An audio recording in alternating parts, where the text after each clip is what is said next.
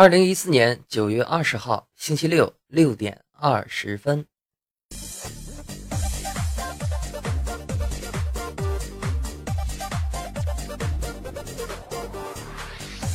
真诚的友谊来自不断的自我介绍，也是为了更好的彼此了解。Hello，大家好，我是刘大仙人，打嘎号，打嘎号。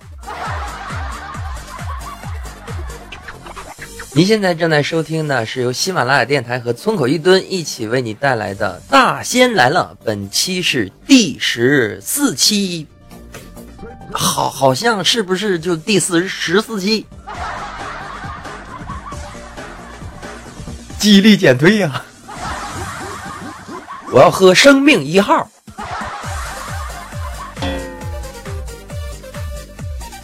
今天啊是星期六啊，非常好的一个日子。为什么这么讲啊？大仙儿最喜欢的就是星期六，因为星期六、星期天的话可以休息啊，对吧？然后呢，就会给我不知道你中不中枪啊。然后每到星期六和星期天的时候，就会给自己安排的特别特别好。比如说星期五晚上的时候就开始想啊，我星期六的时候我要早起啊，我要我要吃早餐啊，我要我要我要收拾卫生，我要出去玩。啊！我要做一些有意义的事情，然后等到星期六、星期天的时候，不是睡觉就吃饭，然后就玩电脑。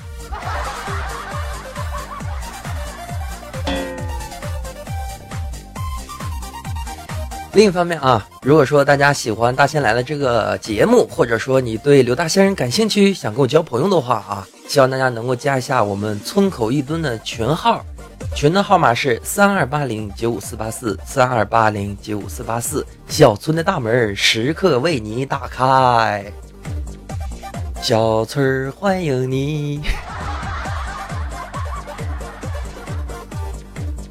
另一方面的话，可以加一下我们的微信公众平台啊，号码是 ck 六四七零 ck 六四七零，真诚邀请您的加入。我在小村等着你呢。哎呦我！哎，李大胖子，我知道，我知道。话说呀，李大胖其实最愿意过这个周六了啊，因为他可以。一般你们发没发现，能吃的人都特别能睡，对不对啊？所以说，李大胖现在肯定正在呼呼啊，然后睡醒了之后就干什么？吃东西呀！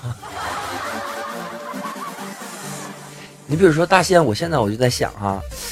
你说一会儿我是简简单单的吃一份泡面好呢，还是出去吃点早餐呢？嗯，真是一个不错的想法，不是吗？但是这前提是我兜里得有钱呐。我一看兜里面都是大钞，你知道吧？你看有有有这个有零的，是不是？然后还有零的，然后还有的零的。满兜都是零钱，哎呀，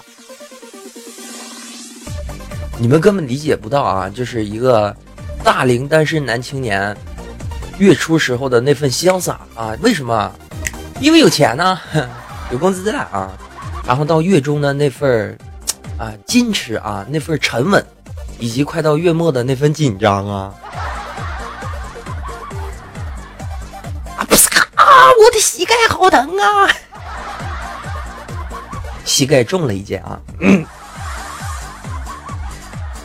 好的啊，闲话呢就扯到这里，然后让我们来想一想，今天来聊些什么话题好呢？呃，再次跟大家讲一下啊，就是村口一蹲的咱们这个大仙来了栏目啊，呃，宗旨是这样的，就是 什么宗旨呢？嗯，就是这样的啊，因为咱们每期的话题啊都是现想现说的啊，所以说呢。呃，大家也稍微的给我点点时间啊，让咱们来想想，今天来聊一些什么事情好嘞？嗯，就这么愉快的决定了。怎么就决定了？我还没想好呢。咱们的这个背景音乐啊，是玩过游戏的都知道啊，这个叫功夫是吧？好啊，那这样的话，咱们今天就来聊一聊。功夫，哼哈，给快快指上双节棍，双节棍！哎呀，功夫真是一个庞大的话题，咱们要从何说起呢？嗯，让我想一想。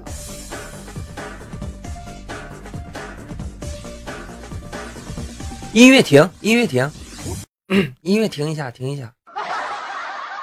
我才发现这个音乐这么吵啊，吵的我都没有办法进入思绪了。那咱们来想一想啊，今天，呃，聊功夫，聊功夫，嗯，好，开始。提到功夫啊，就不得不提到两大方面。正所谓南拳北腿，何为南拳？何为北腿呢？南面打拳，北面打腿。其实我是这么想的啊，因为我也我也不想去百度去考察这些东西了啊。从字面上理解的话，肯定是北方的人善用腿脚功夫啊，南方人的话善用拳脚功夫。为什么这么说呢？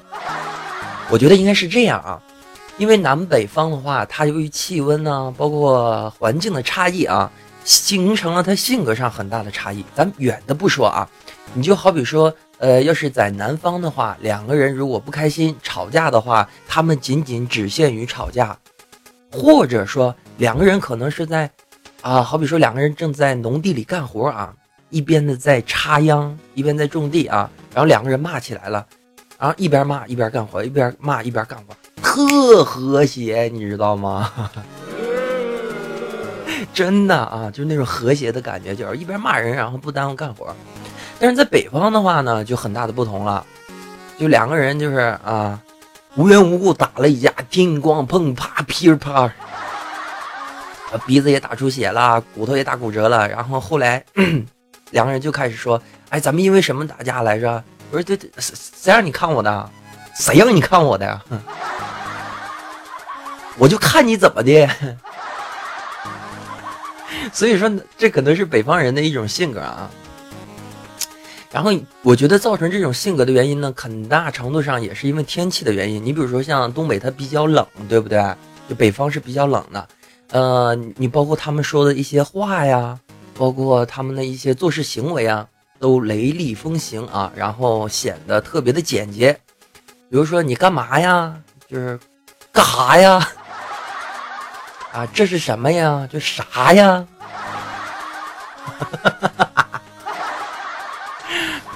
然后像南方的话啊，很多地方口音大仙不太懂啊，但是给人感觉就是，呃，聊天的时候缠缠绵绵，然后这个温温柔柔啊。所以说呢，大家也能感觉到啊，就北方打架的时候可能就是比较容易动手啊，因为就是哎，别说没用的吧，来直接上，直接上。然后相比之下，南方的话更比较讲道理啊，比较讲道理。你比如说。呃，我个人感觉啊，拳法的招式肯定要比脚法的招式要多啊，就摆的这个架势要多。你比如说什么虎形啊，就是手变成这个，哎，弓起来，就我现在正在做这个造型啊，这个这个，呃，爪爪的造造型啊，虎形啊，然后鹤形啊，是不是？哎，头一低，然后手抬起来，鹤形啊，嗯，形意拳。然后至于腿法的话，可能就比较少啊。肯，我觉得这也就是，呃，跟这句话扯上关系了，就是南拳北腿的来意。哎呀，OK 的，就是这解释太棒了。要不跟你们说，听大仙来了长知识，对不对啊？然后咱们继续来聊，今天聊的是功夫，对不对？提到功夫的话呀，就不得不提很多的小说和现实当中存在很多的功夫。提到这之后呢？大家有没有印象啊？在这个河南还是河北频道有一个武林大会，是不是显得高端大气上档次？啊？然后啊，我以前的时候看过一两集，有就是他晚上说重播嘛，你懂吧？就晚上睡不着觉的时候，你你你晚上睡不着觉是不是也会看电视啊？然后晚上无聊的时候就来看这个电视嘛。然后演这武林大会，然后我看呵，这个是什么太极八卦掌的传人啊，然后那边是什么啊少林什么什么拳啊，然后两个人打起来之后，呵，我就给那些没看过的人说一下啊，看过的人你们就都懂了。然后真正实战起来啊，就是先摆造型，你懂吗？就那种哼哼嗯嗯。啊，造型摆好了之后，紧接上去就是，就像那个小孩打架，你见没见过？就你推我一下呀，我推你一下，然后你碰我一下，我碰你一下，这种感觉啊，就怎么感觉就不对劲儿呢？怎么就不对劲儿呢？啊，开一个简简单单的玩笑啊。呃，中国的武术啊，肯定有它的存在意义。呃，早在《黄帝内经》当中啊，就记载着，呃，通过练武术来增强人的体魄。另一方面的话，就是中国的武术给国人带来了很大的影响，甚至给国外人带来了很大影响。你比如说，呃，有一些国外的朋友就以为啊，你们中国人是不是都会飞檐走壁？会。啊，那是不可能的啊！啊，都是一些小说和电影啊，通过夸张啊这种方式啊，然后大家对功夫产生的这种感觉。呃，说到提到功夫这个字呀，其实外国人啊对功夫早些时候是没有概念的，一直到咱们国人的骄傲啊，就是李小龙先生啊，也是大家心目当中最厉害、最厉害的一位偶像啊，这位电影明星，他呢。把功夫的这个理念带给到了国外啊，国外才知道了啊，原来 Chinese 功夫啊，功夫啊如此的厉害。然后在他的电影热播了以后啊，中国才跟风有了各种各样的电影以及小说进行翻拍啊。呃，你比如说像什么，其实提到武术啊，跟小说有密不可分的关系。你比如说像这个呃古龙的小说啊，对不对？然后像金庸的小说啊，作品实在太多，我就简单描述一下吧。金庸小说给我的感觉啊，里面学习什么什么超级武功啊，什么变赛亚人之类的。哎，这好像是鸟先明先现在啊 啊，就是反正你要想变厉害，首先一点，你得掉山洞，对不对？然后遇到绝世高人啊，就会教给你武功啊。反正就是不是掉山洞，就是掉悬崖，然后你就成为了一代宗师啊。哎呀，这不知道小的时候这坑我多少次啊！我就巴不得找个悬崖，找个坑跳进去啊！后来直到第二天，那个这个消防员叔叔才把我救下来啊！小朋友，以后马葫芦不要跳了啊！我是去学武功啊，你们懂吗？嗯，肤浅的人类。嗯。然后另一方面的话，咱们就来聊聊古龙小说里面关于这个武功的描写啊。他这个描写，哎，古龙真的，我真挺喜欢啊，但是。就这么讲吧，他这个描述啊，以快啊，他是显示最快的那种感觉是什么呢？就是唰，就是比如写一个字啊，就是唰或者啪，啾，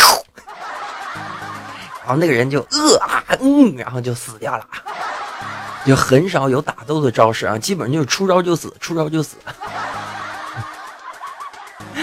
好的啊，然后这是关于小说描述功夫。然后大仙儿其实也练过功夫啊，这个第四招第四套广播体操 啊，然后有什么扩胸扩胸的运动啊，扩胸拳啊，还有这个什么，哎，我都记不住那个每每节操的名字了。哎，现在广播体操出第几套了吗？说实话，我做的时候是第四套啊，不知道现在出第几套了。好的啊，然后咱们继续来聊啊，聊聊咱们这个口中所念的。然后今天咱们想到的这个主题啊，功夫。提到功夫之后呢，中国还有很厉害的东西啊，就是不仅仅是啊南拳北腿这一说，更重要的是话，中国有很多的兵器啊，这个呃什么钩月斧叉，啊将剑旗，呃阵叉什么的。这话我真不会说啊，我已经尽力了啊。然后反正是有着很多很多的这种兵器啊。然后啊，这里给大家科普一个小知识啊，手枪其实中国最早的时候就已经有了，当时它的名字叫什么呢？叫做火铳啊。大家有时间的时候可以去查一下啊。呃，所以说，但是咱们中国人比较讲究内涵，你懂的啊，你懂的，就是打架的时候不用这些暗器啊。你没看吗？那个电视上经常讲，你这个用暗器的小人啊，有本事咱们明刀明枪，是不是？啊，问题是人家都用暗器的时候，是吧？当这个这个啊八国联军也好啊，这个外国人也好，然后侵略中国的时候，他们真正运用这些火药的时候，咱们这种明刀明枪就显得特别不理智了，对吧？哎呀，说着说着还有点小伤心了呢。嗯嗯嗯嗯嗯嗯。好啊，然后咱们继续聊今天的话题。今天的话题是什么呢？就是关于功夫的话题啊。呃，咱们换一个背景音乐吧。哎，这个是我昨天晚上睡觉之前啊下了一些音乐啊，感觉怎么都是游戏的啊。呃，来一个比较带感的，嗯。啊，这个不错啊。刚才提到了啊，中国的兵器非常的多，然后。在众多的武器当中，大仙儿对两种短兵器非常的感兴趣，一个就是双截棍，还有一个就是甩棍啊。然后甩棍的话，我自己也有一把，呃，当然啊，就是出去的时候你就不要带了，你懂的，你懂。我要没记错的话，现在好像飞机上菜刀都不让带是吧？啊，然后为什么这么说啊？其实他的那个。近战格斗的时候啊，它的攻击力、攻击性和攻击力还是非常强的啊。你而且，我觉得甩棍比双截棍要好一些。为什么这么讲啊？因为大家有时间的时候可以看一下李小龙在拍的这些电影当中啊，有用双双截棍的这些这个环节的时候，电影肯定是行云流水嘛。但是在一些花絮当中，他还是有误伤到自己的啊。所以说，双截棍需要一些技巧。你总不能说两个人打架时候两个姿势都摆好，来吧，呵，然后各种甩甩甩甩甩，你没等打呢，把自己先打晕了是吧？然后短兵器里面啊，然后这个双截那个甩棍的话啊，就感双截棍很帅啊，而且双截棍它攻击呃力道还是非常大的。我要没记错的话，它的双截棍它这个头尖啊，在甩起来的时候啊，最大时速的时候。可以达到几百公斤的这个重量啊！你没听错啊，是几百公斤的这个呃力度，呃，基本上打打在脑袋上能一下把人打死。不是我放错音效了啊，是把人打死怎么还能笑呢？是吧？然后甩棍的话呢，就相对于比较简单啊，然后也方便于携带。你像咱们的一些这个呃现在的武林人士，你比如说像城管呐，对不对？像什么保安呐啊，警察呀，呃，除了会配备一些更先进的，比如说像电棒啊之类的，不是照亮的电棒啊，那叫什么电棍呐，对吧？哎，我突然又想起了这个场景，然后我用甩棍，你用电棍，然后我就会说你，你这个卑鄙的小人。嗯，然后提到兵器啊。然后就是大仙所喜欢的这些，然后跟大家分享一下啊。提到功夫之后啊，另一方面就不得不提，外国其实也有很多的功夫，对吧？你比如说外国他的那些格斗术啊，像巴西的柔术啊，呃，泰国的泰拳，韩国的跆拳道，还有日本的柔道啊，然后他们有很多的项目已经加入到了奥运会项目，但是为什么？我们中国的武术却迟迟不行呢？让我来告诉你啊，这其中还是有一些原因的。什么原因呢？最主要的一个原因啊，还是因为中国的武术相对比较的繁杂。我刚才说简简单单说了这些，就包含很多的武术，对吧？哎，什么什么什么形意拳、长拳、短拳，呃，什么螳螂拳，是不是？山东的螳螂拳是不是有这说，对吧？我真的不知道啊，这些形意拳在真正的实战当中有怎样的作用啊？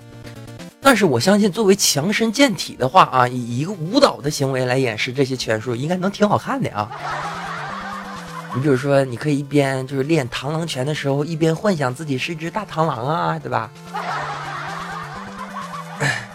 然后与此相比的话啊，中国的这个。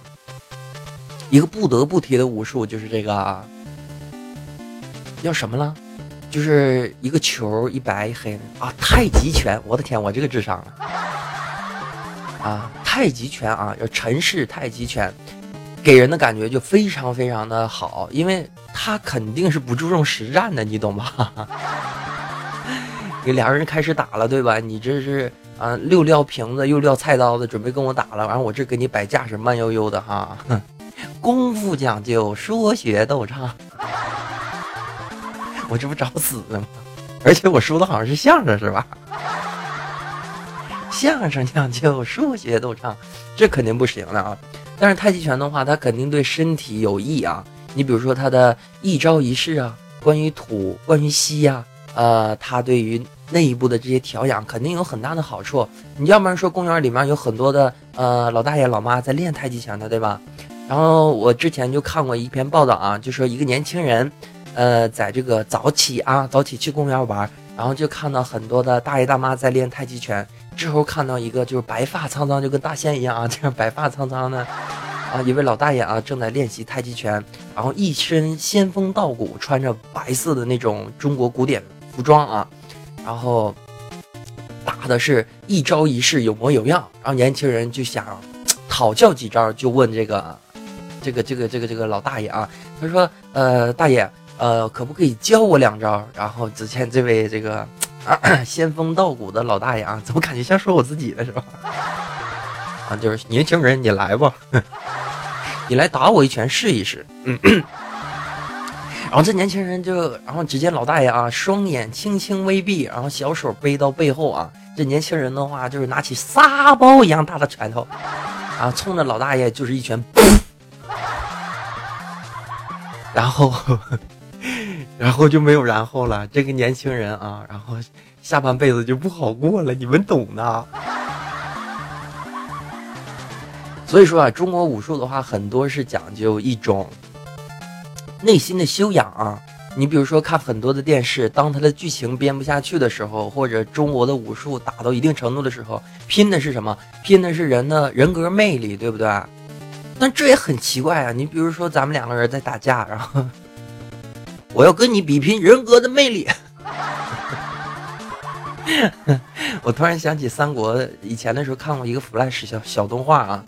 那个关羽就跟那个吕布打架，他就说：“他说我们来比谁的胡子长。”啊，其实所谓的打架呀，所谓的功夫啊，呃，中国也好，国外也好，最重要的一点就是你要下狠心、下死心。我这怎么好像教人打架似的？啊，既然说到这儿的话，我就把接的话说完。呃，只要你足够心狠，其实你身上不带武器，你光用手指就可以把别人的肚子戳破，你就可以把别人的眼睛挖瞎，不是吗？哇，听着好吓人啊！所以说呢，真正的打架并不是拼的谁体格壮啊，咱们又不是在擂台上，对不对？如果说真的打起来的话，真的拼起来的话，哎，还是看谁下手狠呐。你比如说，不是很远啊，就是去年的时候吧，我在街上啊就看到，呃，两个女孩呵，穿的特漂亮，然后就打起来了。我勒个去，就是各种九阴白骨爪，然后就开始抓头发，满地乱滚，呵。然后我就纳闷了啊，周围那么多人，怎么没人去拉架呢啊？然后，呃，我我定睛一看啊，这些这这旁边这些站的这些男的啊，都露出开心的笑容在这儿，呵。哎，其中也有我一个，好吧，我承认我不我不是个好人，我就知道你不是好人啊，跟你有什么关系，李大胖子 好的啊，继续今天继续我们的话题啊，然后咱们聊的是啊功夫。说到功夫之后的话，咱们就看一看啊，在国外的话，他们其实也有自己的。打架啊，提到功夫的话，不得不跟打架联系到一起，因为你像影视作品当中，如果说这部电影提到的功夫，但是他从头到尾一直跟你讲中国的这个武武术的这个哲学呀，这个人格魅力呀，是吧？啊，你也看不进去啊，还是最喜欢打斗的环节。所以说呢，人提到功夫之后啊，肯定就是想看比拼，这是为什么？这也是人类的一个本能。这个真的啊，这个就是人类的一个本性，人类的一个本能。嗯，你像国外的话啊，他们早在十六世纪到十五世纪的时候，就有对决的这种，就是像中国签生死状的这种方式存在。两个人可能因为女人呢，可能因为金钱呀，啊发生斗殴啊，可能双方用的是那种。哎，我特别不知道那个叫什么叫突刺吗？是叫突刺吗？就是西方剑法的那种，他们那种剑细细的那种就往前突啊，往前刺，突刺嘛，突刺嘛。啊，用这个东西啊，真刀真枪的两个人打，然后还有像西部片里边，大家有没有印象？也是对决啊，其实也算功夫的一种，不是吗？摆造型的功夫，对吧？啊，然后两个人在沙漠之中啊，然后风卷起了旁边的这个稻草啊，成卷的，然后两个人背对着背，然后开始走，一步一步走，走到第十步的时候，一回头，啊，然后天空飞来一只鸟。你知道的太多了，是吧？这也是一种对决啊，也是一种功夫。枪法其实大家仔细想啊，所谓用枪算不算一种功夫呢？大家觉得也是一种功夫，因为你不下功夫，它就不行。哎，这么说来的话，很多的事情都有功夫，对吧？你比如说你学习得下功夫吧，你你做豆腐你得用功夫吧，你吃豆腐也得有功夫吧。你喝豆浆呢？你吃豆腐皮儿呢？我怎么光跟豆腐干上了？我决定了啊，今天早上去去去喝碗豆浆。好的啊，真诚的友谊来自不断的自我介绍，也是为了更好的彼此了解。Hello，大家好，我是刘大仙人啊。相信呢，聊到这里，你是不是把我忘了？我就知道，我就知道。所以说呢，需要再次的介绍啊。呃，如果说你喜欢《大仙来了》这个节目，或者说你想加入到我们村口一蹲啊，希望大家能够加一下我们的群，群的号码是三二八零九五四八四三二八零九五四八四，真诚邀请您的加入。另一方面的话，可以加入我们的微信公众平台 ck 六四七零 ck 六四七零，真诚邀请您的加入。里面都是练功夫的高手，我会开玩笑。我我们群里有城管。是不是吓一跳？是不是吓一跳？哎，真的聊到群里的话，咱们群里面真的各行各业的都有啊。呃，有有这个有当老师的啊，有当学生的，还有跟我一样无业游民的，然后还有一些画画画特别好的，有些唱歌比较好的，这我真的特别的开心。所以说啊，在这里呢，也再次再次的感谢。呃，喜马拉雅电台这么好的一个平台啊，呃，让大家能够通过听直播知道刘大仙，然后刘大仙也通过这个平台呢认识到更多的朋友啊。呃，正所谓真诚的友谊需要不断的、不断的、不断的、不断自我介绍啊，也是为了更好的彼此了解。我叫刘大仙人啊，然后我在小村等着大家呢，嘿嘿嘿嘿。啊，今天咱们聊的是功夫啊，嗯。然后咱们应该再多提点关于功夫的事儿，对不对？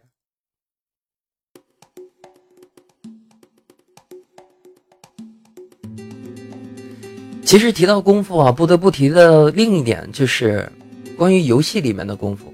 你可能会觉得，哎，游戏当中跟功夫有什么关系呢？关系可大了。提到功夫，就不得不提到日本的游戏厂商。而在这些众多的游戏厂商当中，有一家铁拳公司给大仙儿的印象非常的深刻，因为大仙儿当时在通过一个这个游戏杂志报道，清晰的记着啊，这家游戏厂商为了制作好拳呃铁拳这款游戏啊，他是专程来访到中国，然后来见这个八卦掌的传人，然后通过动作捕捉技术来把这个里面的一招一式啊记录到当中。啊，当然了啊，他还去过很多的地方，你像那个日本啊，柔道啊，或者说韩国跆拳道啊，他也是，呃，精心的去制作。所以说聊到这儿，我要说什么意思呢？啊，不管如何，只要大家付出努力，总会有收获的，对不对啊？时间自有公道，付出有就会有回报。说到不如做到，要做就做最好，步步高。啊，提到步步高的话，我又想起了另一个国民品牌啊，叫小霸王。小霸王其乐无穷啊！然后提到这个小霸王的话，就不得不提他当时的这个代言人啊，就成龙大哥啊。成龙大哥的话，哎呀，我应该叫叔叔也可以，对吧？我还年轻呢。啊，提到成龙的话，就不得不提他很多经典的电影，比如说像 A 计划呀、B 计划、C 计划。啊，还有 BB 计划啊，宝宝计划，对吧？然后他的他的那种幽幽默诙谐的那种动作片啊，呃，给人很真实且好笑的感觉。为什么？因为往常我们大家看到的那些武侠片也好，或者是动作片也好，就是两个人打都不疼的，你懂吗？骗谁呀？成龙最起码的话，你边打他，他只要打完他疼，你知道他会揉哦，是吧？然后这种诙谐的这种动作片啊，也很快的风靡全球啊。呃，在西安人的心目当中，他是呃功夫片里面的呃第二名，当之无愧啊。因为李小龙的成就很难去超越，因为李小龙除了在影视上面他做的很大的贡献和发展以外，另一方面的话，他自己呢也发明了一种武术的类别啊，叫截拳道啊。如果你不知道截拳道的话，最起码你玩过双截龙吧？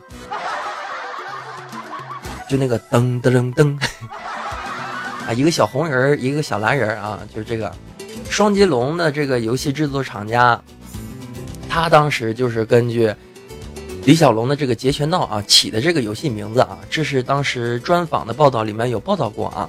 然后你包括像日本的一部漫画叫《北斗星拳》，北斗七星拳，这个可能年轻的朋友没听过啊，然后岁数。稍微老一些的，稍微老一些的朋友可能会听过啊，就北斗神拳，他的这个角色原型啊，就是李小龙。为什么呢？因为动漫的时候咱们很能感受得到，但是等到做成动画带配音之后，大家就懂了，就那个哈哈哈哈哈哈哈哈。我是学不上来啊，我是学不上来。呃，然后你像游戏里面还有很多，你像。街头霸王里面，对不对？就有很多关于武术存在。你像那个好多根，还有好友根，加加弗雷加，啊，整个人都不好了啊！我要保持一个冷静的心态啊。嗯，关于功夫啊，也是一个非常庞大的话题，肯定不是一天两天能讲完的。所以说呢。呃，听大仙来了这个节目，一定要过日子的心啊！今天咱们只是做一个简单的概述啊，以后有时间的时候咱们细细道来啊。哎呀，这种对着屏幕然后现编现想的这种感觉，真是太这酸爽。呃，然后哎，我看到了这个，我刚才看了一下这记事本啊。我今天得交物业费是吗？你看这是一个多么贴切生活的一个主播呀，对吧？啊，啊，除了交物业费还得交水费。哎呀，如果我会功夫就好了，有功夫也得交物业费和水费啊，这什么关系啊，对吧？嗯，好的啊，然后刘大仙人在这里呃，祝愿。